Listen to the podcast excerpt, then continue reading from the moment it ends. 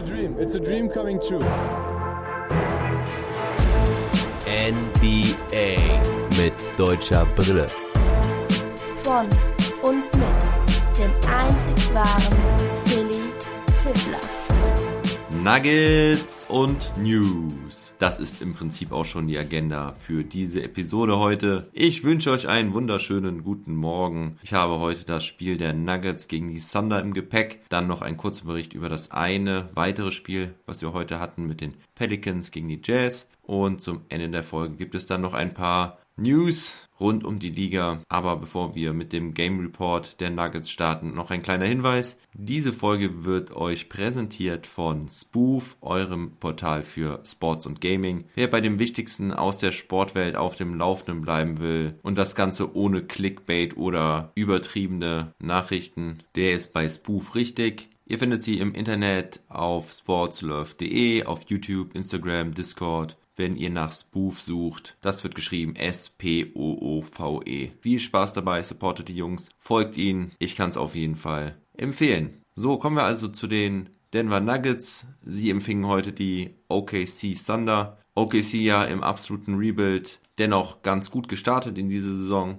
Sie konnten auch im letzten Spiel endlich ihr erstes Heimspiel gewinnen. Das war aber auch ein hartes Stück Arbeit gegen die Chicago Bulls, mussten nämlich in Overtime ran und einen 22-Punkte-Rückstand aufholen. Shea Gilgis Alexander da mit einem starken und vor allem effizienten Spiel. Er hatte 33 Punkte und 10 Assists. Auswärts sind die Thunder sowieso bislang sehr stark, haben fünf ihrer sechs Auswärtsspiele gewonnen und so stehen sie bei einer ausgeglichenen Bilanz von 6 und 6. Die Nuggets nach der Niederlage gegen die Jazz nun bei 6 und 7. Bei den Nuggets fehlte weiterhin Michael Porter Jr. und so starteten sie wieder mit Jamal Murray, Gary Harris, Will Barton, Paul Millsap und Nikola Jokic. Bei den Thunder startete Shea Gilgis Alexander, den ich jetzt nur noch SGA nennen werde, George Hill, Lou Dort, Darius Basley und Isaiah Roby. Al Horford fehlt aus persönlichen Gründen. Er ist nochmal Vater geworden. Herzlichen Glückwunsch an dieser Stelle. Und das Spiel ging los mit einem guten Start der Nuggets. Will Barton vor allen Dingen hatte auch direkt wieder seinen Touch von außen gefunden. Barton macht schnell acht Punkte, macht zwei Dreier. Leider verlegt er aber mal wieder einen einfachen Korbleger. Das haben wir in den letzten Spielen schon öfter gesehen. Und ansonsten gehen die Nuggets über ihren Center Nikola Jokic, der da ein absolutes Mismatch hat gegen Isaiah Roby. Roby hat sich ganz gut etabliert bei den OKC Thunder. Der kam ja letztes Jahr von den Dallas Mavericks, spielte wieder Center, kommt aber nicht mit viel Masse daher.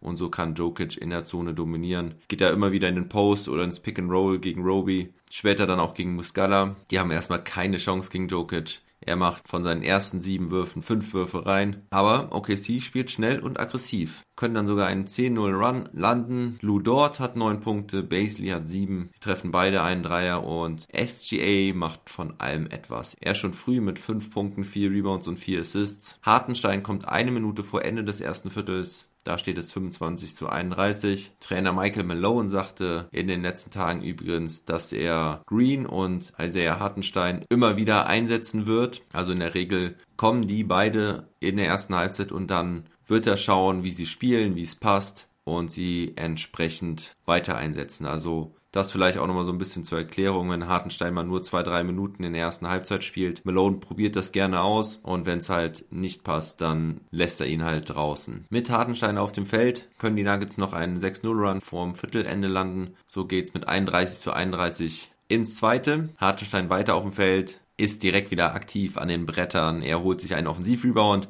versucht dann die schnellen Punkte zu machen, wird aber gefoult, bekommt zwei Freiwürfe, die er dann auch macht. Hinten ein Block gegen Kenrick Williams, kurze Zeit später fast nochmal gegen ihn, also da sollte Williams nicht gegen Hardenstein zum Korb ziehen. Und so geht auch dieses zweite Viertel mit einem 7-0 Run der Nuggets los. Die Bank liefert also mal wieder ab. Dann setzt Hardenstein einen Floater daneben, aber hinten holt er die Rebounds und sogar auch einen Steal, indem er einen Ball abfängt. Bei 46 zu 38 geht Hartenstein wieder raus. Sehr gute Minuten von ihm. Die Nuggets können mit ihm auf dem Feld 14 Punkte gut machen. Zwei davon macht er selber mit seinen Freiwürfen. Er holt fünf Rebounds und eben genannten Stil. So kann er zufrieden zur Bank gehen und auf weitere Minuten in der zweiten Halbzeit hoffen. Lugans dort zeigt jetzt immer mehr, dass er einen richtig guten Tag hat heute. Er ist jetzt absolut Gamechanger für die Thunder. Hinten spielt er richtig starke Defense gegen Murray, dem nicht viel gelingt. Er entnervt ihn da auch total, verleitet Murray zum Foul vor dem Einwurf. Murray drückt ihn da aus dem Weg. Dort verteidigt Eng immer mit guter Position und lässt seinen Gegner nicht dahin, wo er hin will. Und auch vorne trifft dort seine Dreier.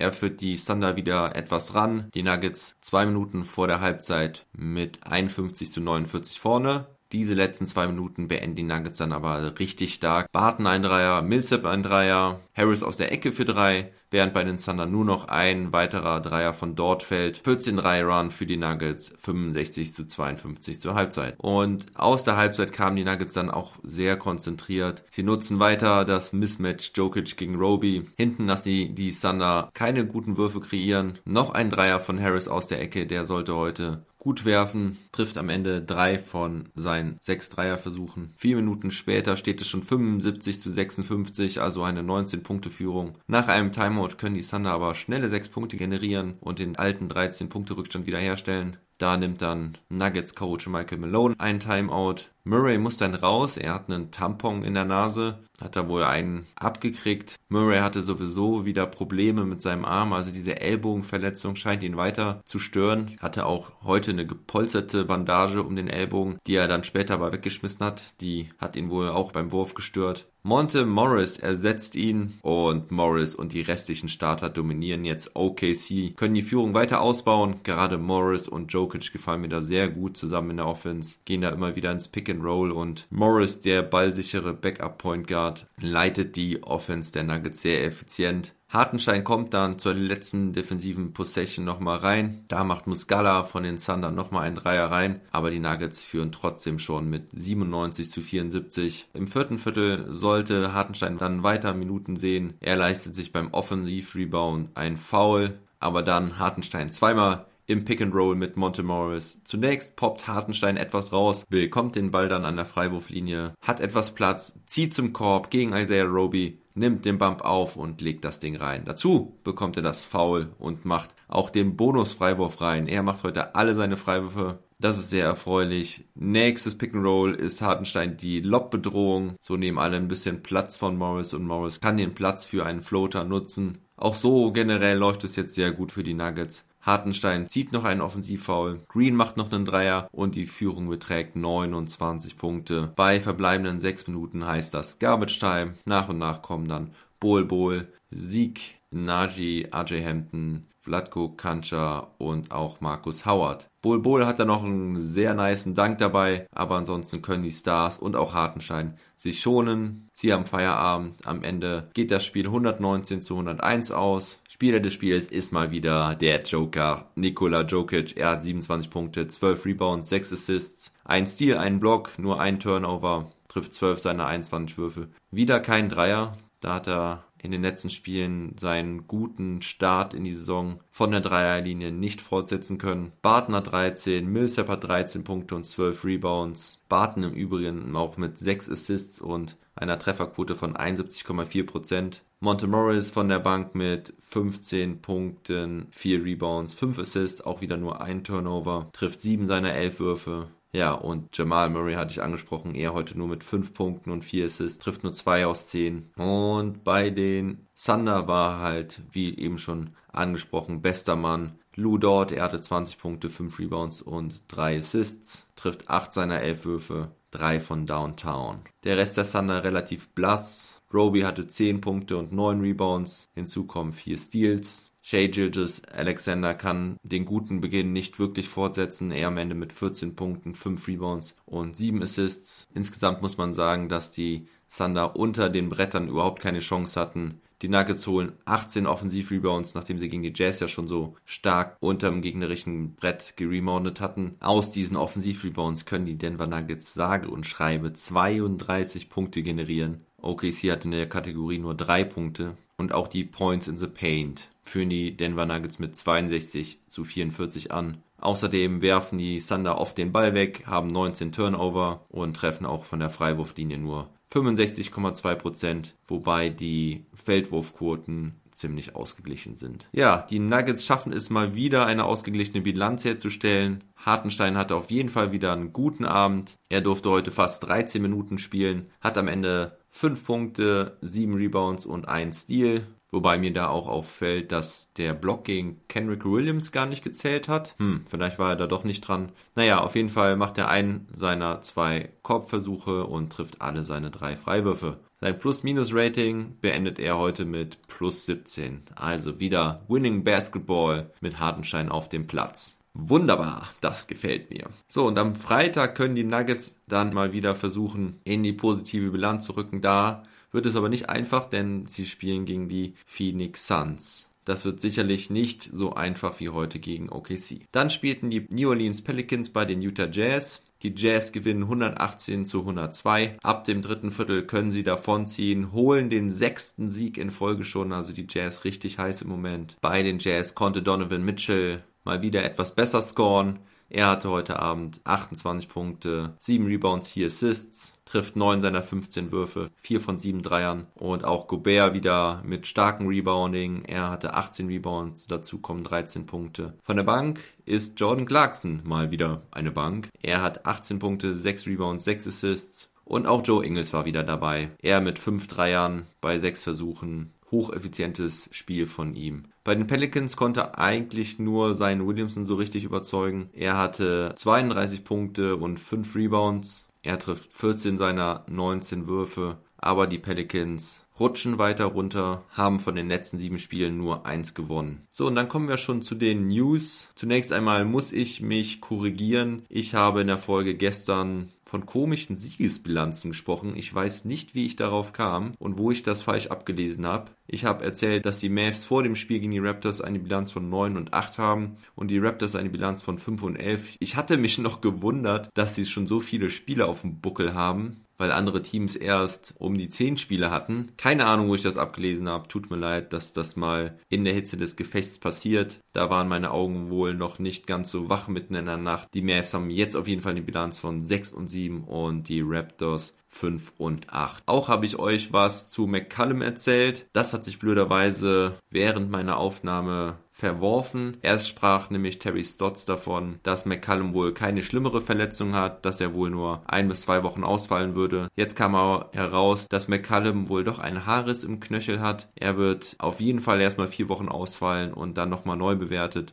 Ich denke, er wird also definitiv länger ausfallen, auch wenn es nur ein kleiner Haares ist, im Fuß ist das was ganz gefährliches und muss auf jeden Fall erstmal gut ausheilen. Bitter für die Trailblazers, weil sie ja auch erst Yusuf Nukic mit einem gebrochenen Handgelenk verloren haben. Schauen wir, ob die Trailblazers allen voran dann Damian Lillard das auffangen können. Bei den Raptors wurde Alex Len gewaved. Len kann sich also immer noch nicht in der NBA etablieren, nachdem er bei Phoenix Atlanta und auch bei Sacramento sich nicht nachhaltig empfehlen konnte. Es wird vermutet, dass die Raptors den Kaderplatz freigeräumt haben, um einen neuen Spieler zu verpflichten, aber genaues weiß man da noch nicht. Gehen wir nach Cleveland, da gab es einen Kabinenvorfall. Kevin Porter Jr., der Sophomore, soll wohl ausgeflippt sein, nachdem angeblich sein Spind an Torian Prince vergeben wurde. Er soll mit Essen geworfen haben, rumgeschrien haben und Cleveland soll jetzt versuchen, ihn zu traden. War bislang aber noch nicht erfolgreich. Und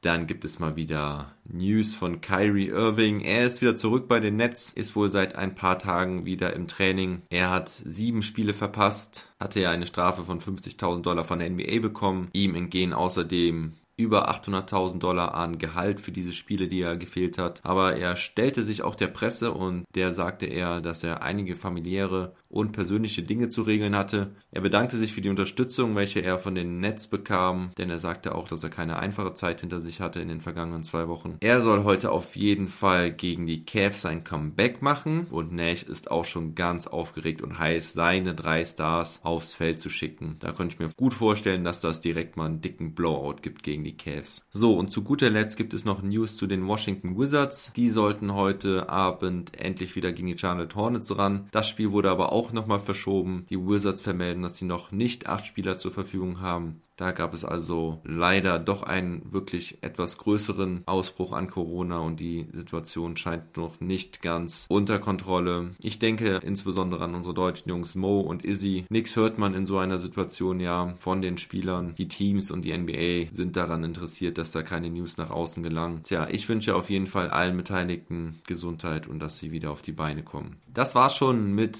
einer relativ kurzen Folge NBA mit deutscher Brille. Ich freue mich über gute Hörerzahlen in der letzten Woche. Leute, wenn ihr neu dabei seid oder auch schon länger dabei seid, sollt ihr wissen, dass ich mich immer wieder über Nachrichten von euch freue. Sagt mir, was euch gefällt, sagt mir, was euch nicht gefällt an den verschiedenen Formaten. Ich freue mich immer über Lob und Kritik. Auffreuen tue ich mich über Bewertungen bei Apple Podcast oder podcast.de. Helft mir so weiter zu wachsen und andere Leute auch auf diesen Podcast aufmerksam zu machen. Außerdem nochmal die Info, wenn ihr mich supporten wollt mit diesem Projekt, dann schaut mal auf meiner Steady-Seite. Den Link findet ihr ebenfalls in der Podcast-Beschreibung. Genauso wie alle Kontaktmöglichkeiten. Morgen gibt es dann schon den nächsten Daily.